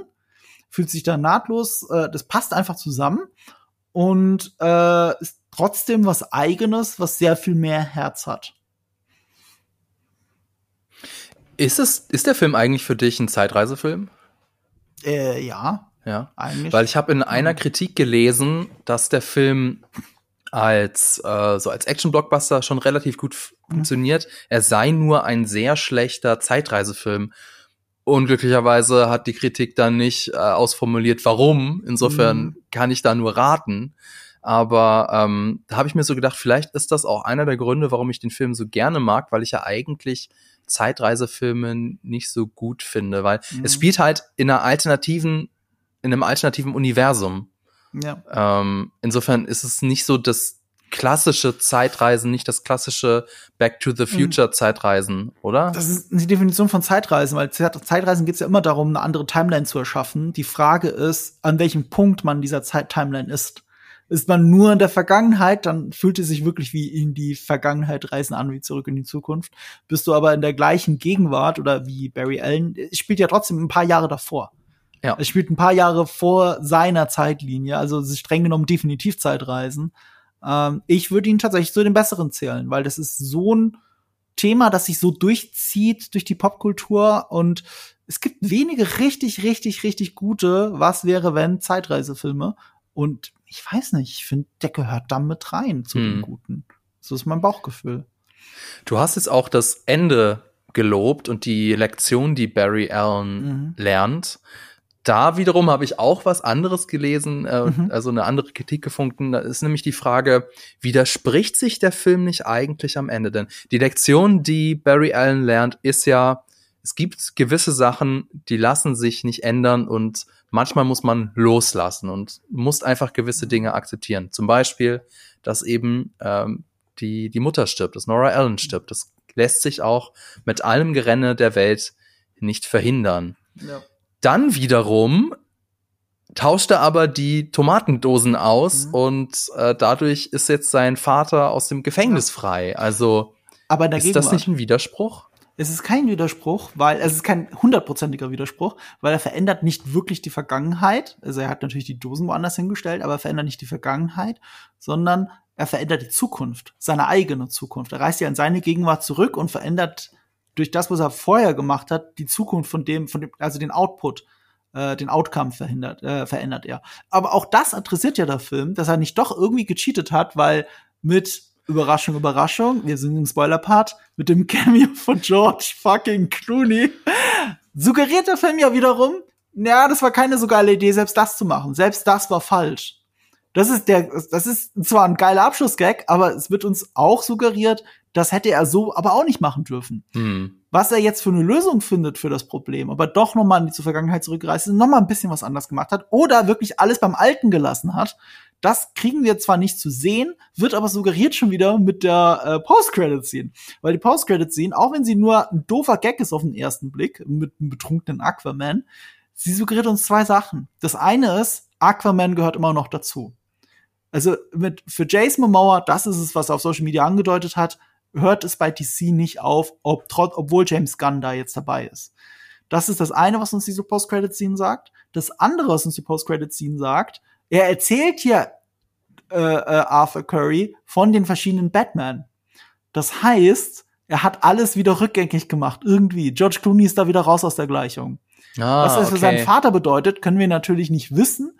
Natürlich wird Barry Allen versuchen, eine Lösung zu finden, der sein Vater trotzdem aus dem Gefängnis rauskommt, ohne dass er verschiedene Spaghetti-Timelines aufmacht. Ähm, ich könnte mir auch gut vorstellen, dass das die anderen Filme danach nie wieder adressieren werden. Wir keine, also, also das wirklich, das mit George Clooney nicht zu erklären und äh, nicht zu erklären, ob Barry Allens Vater jetzt im Gefängnis ist oder nicht. Egal. Ähm, also ich, ich finde das eigentlich ganz nett, dass selbst diese Gag-Szenen, wie die allerletzte Szene und wie diese Post-Credit-Scene, immer noch eine Funktion haben. Hm. Okay, man muss natürlich dazu sagen, ich habe jetzt den Film nur ein einziges Mal geguckt und eben auch schon vor fast einer Woche. Aber so mein Gefühl war, dass Barry Allen, also ich hatte nicht so das Gefühl, dass, dass er George Clooney sieht und so, holy shit, ich muss auf jeden Fall noch mal zurück in die Vergangenheit und hier was gerade biegen. Also ich, es wirkte auf mich eher so, als würde er sagen, okay, weird, aber damit kann ich leben.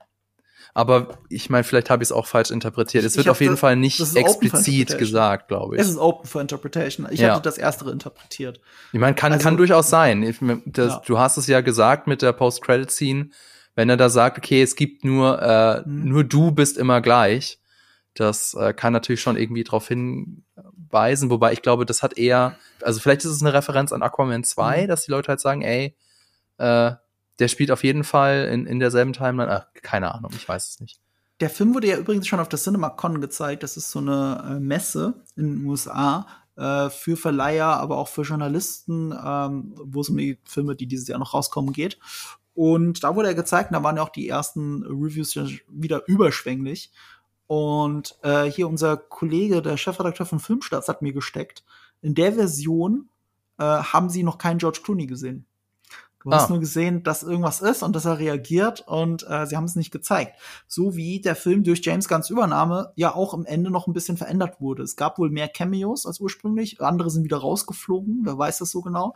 Ich würde wetten, Henry Cavill hatte irgendwas da drin und ist denn jetzt so nicht mehr drin. Er ist nur als 3D-Modell drin, als äh, als äh, Erinnerung an, an, an Justice League. Äh, Ray Fisher haben sie natürlich immer noch komplett rausgelassen. Ähm, und dass Arthur Curry zurückgekommen ist, würde ich auch, da würde ich auch drauf wetten, dass das nachgedreht wurde, um mm. zu bestätigen, dass äh, Jason Momoa bleibt. Also ja, die Szene mit George Clooney, da ist ja das Greenscreen wieder schmerzhaft, äh, macht sich da sehr schmerzhaft bemerkbar. Habe also. ich gar nicht gesehen tatsächlich. Nicht okay, also ich war so überrascht von seinem Gesicht. Also man sieht, dass er vor Greenscreen ist oder was? Also auf jeden Fall, ich habe so die, also Barry Allen verlässt ja das Gerichtsgebäude. Ja. Dann kommt der Maybach und ja. so diese die Reaction Shots von von Barry, ja. das ja. sieht man eindeutig, dass da der Hintergrund nicht echt ist. Ach, okay, ja. darauf habe ich nicht geachtet. Nee. Ach, interessant. Ja, wie gesagt, äh, anscheinend war das Blank, war das so auf der CinemaCon. Witzig. Anscheinend. Ähm, ja, also ein Cameo, bei dem wir reden müssen, ist natürlich der von Nicolas Cage. Der war schon vorher geleakt hätten wir schon fast im spoilerfreien Part erzählen können, weil alle Nachrichtenseiten damit dann äh, ja damit tituliert haben. Ja, war vielleicht richtig, war vielleicht richtig, dass wir es nicht gemacht haben, weil ich wusste es nicht. Man wusste es nicht. Ja. Äh, ich meine, also der Szenenapplaus war riesig. Viele wussten es offensichtlich nicht in, in, in der Fan-Preview, in der ich war. Äh, ich mochte das aus verschiedenen Gründen. Das eine ist, es für all die es noch nicht wissen, in den 90ern sah es eigentlich so aus, als würde definitiv Nicolas Cage seinen großen Traum erfüllen und Superman spielen. Sein großer Traum auch, weil es ist sein Lieblings-Superheld. Er hat sogar seinen Sohn Kal-El genannt. Da heißt Kal-El benannt nach Superman, nach dem echten Namen von ihm. Also Nicolas Cage ist ein Riesenfan und es gibt sogar Testaufnahmen davon. Tim Burton hätte der Regisseur sein sollen, der Regisseur der ersten zwei Batman-Filme mit äh, Michael Keaton.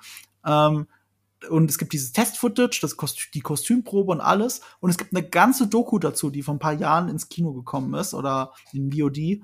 Äh, die heißt The Death of Superman Lives, weil der Film sollte Superman Lives heißen.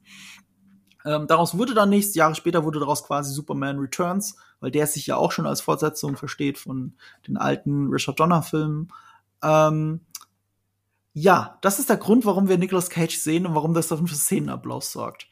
Das andere, Und der Kampf gegen sehen, die Spinne. Der Kampf gegen sagen. die Spinne. Kennst du, hast du mal von dem Kampf gegen die Spinne gehört? Ja, ja, das ist ja, äh, also das Drehbuch oder eines der Drehbücher sollte ja Kevin Smith schreiben.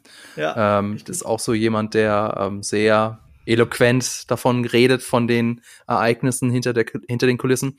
Und der hat wohl mal gesagt, also er hat behauptet, ob das stimmt, weiß ich nicht, aber er hat sich dann ja immer mit dem Produzenten des Films getroffen und mhm. der hatte so seinen eigenen Input, wie der Film werden sollte. Unter anderem wollte er, dass Superman in dem Film nicht fliegt und nicht dieses Kostüm trägt, was mhm. ja also undenkbar ist für einen mhm. äh, Superman-Film. Und ein weiterer Input war, ich möchte, dass Superman im dritten Akt eine gigantische Spinne bekämpft. Mhm. Okay, und das war so die Referenz darauf. Also habe ich das interpretiert. Genau, also ich würde fest davon ausgehen, dass es stimmt, aus zwei Gründen. Erstens, es gibt ein unfassbar geiles YouTube-Video dazu von Kevin Smith. Es ist bei einer Podiumsdiskussion, also oder nicht Podiumsdiskussion, es war eine Vorlesung oder sowas bei äh, an der Uni hätte ich jetzt mal behauptet und jemand hat die Frage nach Superman Lives gestellt und er führt es einfach 30 Minuten lang aus. Und es ist wie der perfekte Stand-up zum Thema Comicfilme. Ja. Es ist unglaublich gut. Es ist ein dreiteiliges YouTube-Video. Ich habe schon mehrmals verschlungen. Ich finde das fantastisch. Und äh, ja, davon erzählt er, warum es eine Spinne sein musste, diese krankhafte Obsession des Produzenten mit Spinnen und so weiter. Und der Indikator, warum das wirklich stimmt, ist, sie haben den Film ja nie umgesetzt. Aber das änderte ja nichts daran, dass der Produzent eine Obsession für Spinnen hatte als Bösewicht. Und ein paar Jahre später kam ein Film in die Kinos von Will Smith, der hieß Wild Wild West. Und auf einmal war da eine riesige Spinne. das war so, das war die letzte Pointe von Kevin Smith mm. zu diesem Thema. Da hat er seine Spinne gekriegt und äh, ja, deswegen würde ich behaupten, das war wirklich so geplant. Auch, auch das eine Art von Meta-Joke, bei der ich genau weiß, dass James Gunn vor Lachen auf dem Boden lag. das ist wirklich, deswegen ist das ein Film. Ja. Es ist natürlich die Frage, wie gefällt einem die Szene, wenn man das alles nicht weiß? Denn äh, das ist schon sehr, sehr nerdy. Also mhm. wenn man halt das Video von Kevin Smith nicht gesehen hat, dann glaube ich, könnte man unter Umständen da im Kino sitzen und so ein großes Fragezeichen auf der Stirn haben. Aber ich meine, then again funktioniert die Szene ja trotzdem, ja. weil es sind halt ganz klar alternative Welten. Ja. Und dann ist es halt einfach ein alternatives Universum, in dem Nicolas Cage als Superman eine gigantische ja. Spinne verkloppt. Also. Ey, ich behaupte bei der Fan-Preview, die Hälfte des Kinosaals hat noch nie. Ja, ja, aber ich meine jetzt der, der normale Kinogänger, die normale ja. Kinogängerin. Ja, ja, ja, aber ich, selbst in der Fan-Preview würde ich behaupten, die Hälfte hat es noch nie gehört. Die hat noch nie gehört, dass, dass Nicolas Cage mal Superman sein sollte. Das musste man den Leuten nachher erklären. Das ist jetzt so mein, das habe ich aus meinem privaten Umfeld, äh, beruflichen Umfeld, die auch mit im Saal waren, habe ich das so rausgehört, dass die Hälfte hat noch nie davon gehört, der andere Hälfte muss man es erklären, äh, der gleichen Hälfte muss man es erklären. Und ähm, es hat ja trotzdem funktioniert. So, der Saal hat gelacht, weil es ist einfach Nicolas Cage. Du siehst auf einmal Nicolas Cage als Superman, so. Es ist wie, wie, die, wie der feuchte Traum von Nicolas Cage. Du musst gar nicht wissen, dass der ein riesen Superman-Fan ist, um zu glauben, dass er sich für Superman hält. So, also das, der Gag funktioniert so oder so. Und dann, und dann war ja so viel andere Nostalgie, Cameo-Drop da drin, der sich aber nicht falsch angefühlt hat. Es hat sich irgendwie in dem Film richtig angefühlt, kurz Adam West zu sehen. Es hat sich richtig angefühlt, diesen anderen Flash zu sehen mit diesem äh, Ersten Weltkrieg äh, Helm. Es soll zweiter sein, glaube ich, aber dieser Helm ist, glaube ich, aus dem Ersten Weltkrieg. Ähm, du weißt, was ich meine. Das, das ja. hat sich irgendwie richtig angefühlt, ne? Auch diese nostalgische Kamerafahrt. Und da haben wir eh geschluckt, dass das CGI alles scheiße aussieht, dann durfte das auch alles scheiße aussehen. irgendwie, irgendwie hat sich das alles richtig angefühlt und äh, wie eine leichte Verbeugung vor dem Genre. So, ja. und, und irgendwie war das richtig. Irgendwie war das richtig, ja. Ich finde auch äh, nochmal ein Vergleich zu No Way Home. No Way Home hat mehr darauf gebaut oder verlangt von dir mehr, dass du die anderen Filme auch gesehen hast. Also es gibt ja in No Way Home so diverse Storybeats, die ganz eindeutig auf die alten Filme anspielen. Zum Beispiel, dass der, ähm, Gott, wie heißt jetzt der Andrew Garfield? Andrew Andrew Garfield, dass der Andrew Garfield Spider-Man ähm, die Freundin von Peter Parker rettet. Mhm, ist ja Andrew. ganz eindeutig eine Anspielung darauf, dass er das mit seiner Freundin nicht geschafft hat. Mhm. Wenn du aber den Film nicht geguckt hast, dann funktioniert die Szene nicht so gut. Dann geht das verloren, aber ist ja nicht schlimm. Nee, aber was ich meine, ist, dass der, das No Way Home sehr viel mehr auf diese, diese, diese Fan-Momente setzt und, und aber halt auch nur funktioniert, wenn du die auch gesehen hast. Während eben The Flash auch ganz viel Fanservice hat. Für die eigentliche Geschichte ist es aber nicht so relevant, was mir besser gefällt. Ähm, ich weiß, ich, ich würde das ungefähr gleich aufwiegen, dieses Voraussetzen, dass man die anderen Sachen kennt. Es gibt aber einen Unterschied. Äh, der Unterschied ist bei The Flash, dass es das sehr viel mehr noch eine Verbeugung, ne? ob es jetzt von Michael Keaton ist als Batman, der seinen Heldentod sterben darf, oder eben wie gesagt in dieser Montage all die anderen alten Helden von auch Christopher Reeve. Ne? Kein Wunder, dass James Gunn diesen Film liebt und das sein Superman ist. Wenn das so sehr sein Superman ist, dass er darin Henry Cavill nicht sieht, dann ist das schon eine Aussage. Ähm, egal, ob man das gut oder schlecht findet. Und bei No Way Home machen sie sich ja teilweise über die alten Filme lustig. Das ist halt so, also wenn sie sich über den Namen von Doc Ock lustig machen, dann so, ha, lustig, ja, für die neue Generation, die jetzt Marvel-Fans sind, vielleicht also vielleicht auch wirklich lustig. Aber alle anderen, die halt so wie ich aufgewachsen sind mit den Sam Raimi-Filmen, die denken halt so, okay, das ist jetzt, das ist jetzt der Punkt, wo ich über die anderen Filme lustig machen müsst. Ihr, diese drei Filme, selbst die drei Filme, also auch der dritte von Sam Raimi, wischt mit den Tom Holland-Filmen ja den Boden auf, was Inszenierung und Charaktertiefe angeht. So, das ist halt, hm, ja, der Film gewinnt ja, No Way Home gewinnt ja dadurch, dass sie sich einfach den besten Bösewicht ausleihen, weil das Marvel-Universum hat eh Schwierigkeiten, sich gute Bösewichte auszudenken. Der Beste ist immer noch ein großer lila CGI-Typ, der schlechte Mathe ist. So, also, also, also Thanos, das ist immer noch der Beste, den sie haben. Ähm, deswegen, ne? Und, und, und sowas macht aber Flash nicht. Sowas macht Flash überhaupt nicht.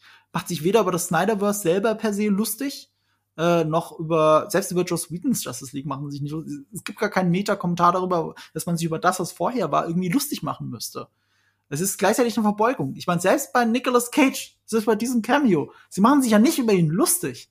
Sie, sie geben ihm den Superman, der er nie haben durfte. So, das ist so, das ist eigentlich ein schöner Meta-Kommentar. Ja. Den hat No Way Home teilweise auch, wie bei dieser Andrew Garfield-Szene, aber bei vielen anderen Momenten halt gar nicht. Und nichts eigenes zu bieten. Der Marvel-Bartos fehlt auch komplett. Bartos meine ich damit, dass in ganz vielen, also fast in allen Marvel-Filmen ist es so, dass du irgendwie eine sehr pathetische Szene hast und die wird dann sofort kontrastiert mit irgendeinem lockeren Spruch oder so. Mhm. Äh, das nennt man tatsächlich Bartos mit B. Und das ist in ah. The Flash auch nicht. Also die emotionalen, ernsten Momente werden auch komplett straight gespielt. Die werden nicht mit irgendwelchen mhm. albernen Sachen dann aufgelockert oder so. Ähm, ich muss tatsächlich, habe tatsächlich gemerkt, wie sehr Marvel da mein, mein Gehirn äh, beeinflusst hat oder mich da verdreht hat, weil ich bei ganz vielen Szenen, die so ernst und äh, ja, emotional waren, irgendwie immer damit gerechnet habe, jetzt kommt gleich was. Und so ein bisschen so cringy im, im mhm. Kinosessel saß, so, oh nein, jetzt kommt's gleich. Und dann, dann kam es nicht. Und dann so, ah, okay, es war, fand ich, fand ich eine, eine, eine schöne Abwechslung. Ich, ich finde schon, dass sie viele Gags hatten, so am Ende einer Szene, aber ohne die, ohne was davor passiert ist, zu entwerten. Also weißt du was ich, wenn, wenn, wenn, wenn er und Iris zum Beispiel in ihrem, in seinem Apartment sind und sie rausgeht, die nehmen sie ja trotzdem den Gag, dass noch mehr aus, nee, er rausgeht und trotzdem noch mehr aus dem Schrank rausfällt. Das nimmt aber nichts an der emotionalen Tragweite dieser Szene. So, das ist so ein bisschen der Unterschied. Ich weiß genau, was du meinst. Also es gibt zu viele Marvel-Szenen, da sind sie alle gerade traurig, dann macht einer noch einen Gag. So nach dem Motto, jetzt, jetzt muss ich jetzt, aber jetzt müssen wir alle mal wieder lachen, ne? Ja. Und, und sowas hast du tatsächlich gar nicht. Ähm, aber ich muss echt überlegen, warum heißt es Bartos? Ich höre es zum ersten Mal. B für, wofür steht das B dann? Ähm, Moment, ich google mal eben. Das ist griechisch. Das interessant. Das ist griechisch Tiefe. Steht im übertragenen Sinne für Niedrigkeit und Gesunkenheit. Bathos ist die Gegenüberstellung eines höheren Wertes und eines niedrigeren. Ach, das ist kein Wortspiel mit Pathos. Nee. Das ah. dachte ich auch, aber es ist, ich bin kein, also. Ach, interessant. Nee, das Sprachen ist interessant zu hören, weil das ist tatsächlich eines der großen Probleme der MCU-Filme. Und wenn ja. die sich halt irgendwann nicht ernst genug nehmen, ja, warum sollen dann die Zuschauer die Filme noch ernst nehmen? Ja. Ich würde gern noch zwei Sachen mit dir besprechen, und zwar ähm, so ein bisschen jetzt in die Zukunft gedacht über den Ausblick. Und zwar einmal ist es ja, habe ich immer wieder gelesen, dass The Flash reinen Tisch machen soll mit dem alten DCEU. Und da ist so die Frage, so also als Neustart jetzt mhm. für James Gunns DCU. Und da habe ich mich so gefragt, ist das wirklich so? Denn nee, das war immer eine ja. Vermutung von den Leuten. Äh, ich meine, ist ja auch logisch, weil, ey, guck mal, James Gunn übernommen und hier ist ein Zeitreisefilm. Aber der hat auch fast nichts damit zu tun. Das Einzige, was er damit zu tun hat, ist, dass sie ein paar neue Szenen gedreht haben, so mhm. damit es besser passt zu den Filmen, die danach kommen. So, also sie können jetzt nicht halt noch mal, keine Ahnung, nimm mal ein Beispiel Henry Cavill hinstellen. Jetzt, wo sie alle gesagt haben, Henry Cavill will halt nicht mehr, Betonung liegt, er will nicht mehr. James Gunn hat ihm ja die Möglichkeit eröffnet, trotzdem weiterzumachen, aber Cavill hat gesagt, nein. ähm, es, das ist eher der Grund. Dieser Film seit Jahren in der Produktion, äh, das haben sie nicht geändert. Äh, das ist reiner Zufall. Also vielleicht haben sich oder wahrscheinlich haben sich die alten Warner-Bosse wie Walter Amada und so gedacht, okay, wenn wir jetzt damit noch mal ein bisschen Tonalität shiften und es gibt eine Art von Neustart, ja, weil Snyder nicht mehr da ist. So, es soll sich alles ein bisschen anders und ein bisschen leichter anfühlen. Das kannst du mit so einem Film natürlich super bewerkstelligen. Aber das war nicht die Intention bei diesem Film äh, James Gunn's DCU. Mhm. Also, du musst echt wahrscheinlich ein DCEU, der inoffizielle Name DC Extended Universe. Und das, was James Gunn da auf, auf, ähm, auf vorbereitet, ähm, diese Phase 1, nee, Phase nennt das ja auch nicht. Wie nennt er es? Chapter. Chapter, Chapter 1, Gods and Monsters, das DCU, das DC Universe, was ist jetzt offiziell. Das war nie die Vorbereitung dafür. Und der letzte Film im DCU bleibt äh, hier Aquaman 2. Und mhm. dazwischen passiert sogar noch äh, Blue Beetle, genau. der, der glaube ich, noch am wenigsten mit allen anderen Filmen zu tun haben wird. Also glaubst du, also kann man das so sagen, dass es denn dass der Übergang sein soll oder oder also auch wenn es nie geplant war? Der sollte Weil ich meine, Ben sein, Affleck jetzt ist jetzt ist raus. ein bisschen Übergang. Ne? Ben Affleck ist ja, also das war ja definitiv, also naja, man weiß es in Hollywood nie wirklich hundertprozentig, mhm. aber das soll ja jetzt der endgültig letzte Auftritt von Ben Affleck als Batman gewesen sein. Es gibt eine kleine Chance drauf. Also ein paar Indikatoren. Das eine ist, äh, Ben Affleck hat ja gesagt, äh, er hat jetzt, ironischerweise jetzt mit The Flash so den Punkt gefunden, wo er weiß, wie er Batman spielen muss. Er hätte sehr damit gestruggelt in all den anderen Inkarnationen, die man von ihm sieht, auch wenn es nur Kurzauftritte sind teilweise. Er hätte es jetzt zu dem Zeitpunkt gewusst, aber die Rolle hat ihn auch ein bisschen kaputt gemacht und noch mehr an den Alkoholismus. Also er, er sieht darin einen Teil des Grundes, warum er zum Alkoholiker wurde. Äh, dieses ganze Hollywood-System, ich glaube, alles, was da dran hängt, nicht Batman selbst, sondern alles, was dran hängt. Ähm, aber er hat sich mit James Gunn halt vor ein paar Monaten getroffen. Also sie hatten ein richtiges Meeting. Und äh, daraus ist gerüchteweise zumindest entstanden, dass er im Gespräch ist, einen DC-Film als Regisseur zu übernehmen, woran er viel mehr interessiert sei, als nochmal als Batman zurückzukommen. Hm. Aber das sind ja alles, da ist so viel Zukunftsmusik dahinter. Ich könnte mir auch vorstellen, dass er äh, Batman in The Brave and the Bold spielt und äh, auch noch Regie führt. Das könnte ich mir voll gut vorstellen. Das heißt überhaupt nicht, dass es äh, passieren wird. Aber warum nicht? Wir werden uns überraschen müssen. Eins vielleicht noch, die Frage, wird denn Flash zurückkehren? Also wird Ezra Miller zurückkehren? Es oh, wurde ja auch an. Wie bitte? Das ist eine gute Frage, ja. Ja. Also die Frage wurde ja auch explizit schon an James Gunn und an äh, Safran gestellt. Und äh, Safran, jetzt habe ich seinen Vornamen nicht. Wie heißt er denn? Peter Safran. Peter Safran. Das ist der Co-CEO von äh, James Gunn. Zusammen genau. machen sie das. Man redet immer von James Gunn, weil er die bekannte Persönlichkeit ist, aber Peter Safran ist schon langjähriger DC-Produzent und hat mit James Gunn seine Sachen produziert. Also äh, hier The Suicide Squad, Peacemaker und ich meine, die hatten noch irgendwo einen anderen. Haben der da auch mal bei Guardians geholfen? Ich weiß es nicht mehr genau. Aber ja, die haben, äh, die arbeiten schon seit Jahren miteinander zusammen. Okay, dann habe ich nämlich ein Zitat gefunden, denn diese Frage wird Ezra Miller nochmal den Flash spielen, die wurde ja auch an Peter Safran gestellt und der hat geantwortet mit Ezra is fully committed to the recovery right now. And, you know, we talk to them, we're in constant contact, and when the time is right, we'll have the conversation with them and decide what's best for them personally. Also aktuell gibt es keine Pläne. Ezra Miller soll sich erstmal mit sich selbst beschäftigen und schauen, dass es Ezra besser geht. Ähm, aber es ist jetzt auch kein, keine Absage. Also mhm. ähm, der Regisseur von The Flash, Andy Muschietti, hat er gesagt, er kann sich niemanden anders als Ezra Miller vorstellen mhm. als Barry Allen. Ja? Und es gab ja, also du hast es, wir haben es jetzt nicht diskutiert, weil es ist jetzt nicht so relevant für den Film. Aber es gab da ja, also Ezra Miller war ja sehr in den Schlagzeilen und es gab da schon die Gerüchte, ob sie ihn vielleicht irgendwie rausschneiden aus dem Film. Und jetzt, wo man den Film gesehen hat, ja, viel Spaß. Also bleibt nicht viel übrig, wenn du Ezra Miller da rausschneidest.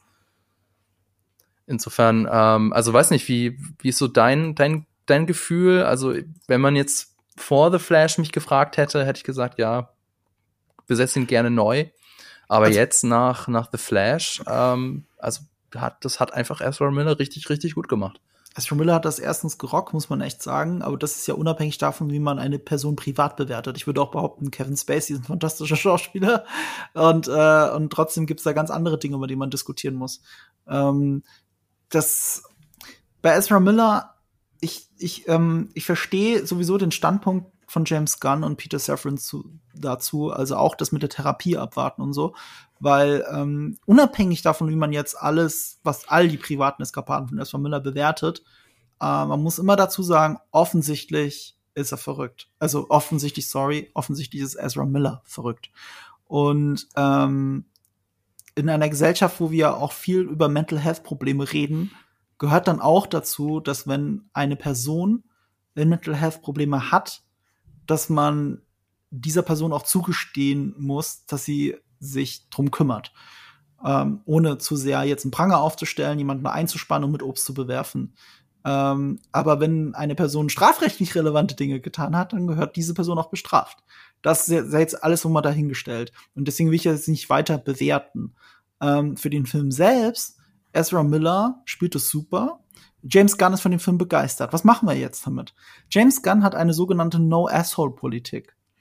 Äh, Policy. Er hat schon öfter darüber geredet. Er weigert sich, und das wird jetzt interessant, wenn er der Chef von DC ist, äh, er weigert sich, mit Menschen zusammenzuarbeiten, von denen er gehört hat oder er selbst erlebt hat, dass sie sich am Set wie Arschlöcher benehmen. Es geht bei ihm sogar so weit, äh, wenn der Schauspieler castet, nach Möglichkeit fragt er Kollegen und Kolleginnen, wie sie denn mit denen zusammenarbeiten konnten, ob das Arschlöcher sind oder nicht. Ob das jetzt Steven sind am Set, ob die immer zu spät kommen, das ist auch so ein Punkt, das ist für James Gunn absolutes No-Go, never be late und so weiter. Und, und das würde mich interessieren, ob Ezra Miller jetzt oder nach der Therapie in diese Kategorie fällt.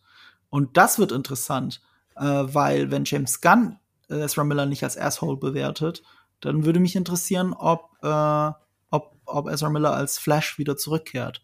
Weil offensichtlich hat es ja eine Rolle funktioniert, zumindest für ihn. Sogar sehr, sehr gut, wenn ich, also, wenn man sich jetzt nur diesen Film anschaut.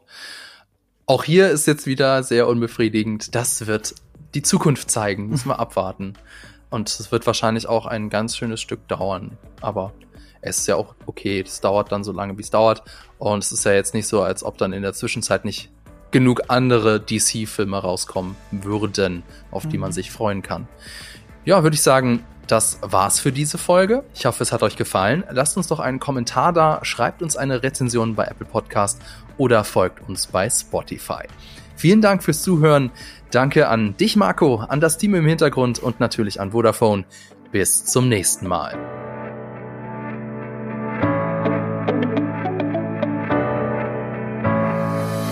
Diese Folge wurde dir präsentiert von Vodafone, seit 30 Jahren für dich da.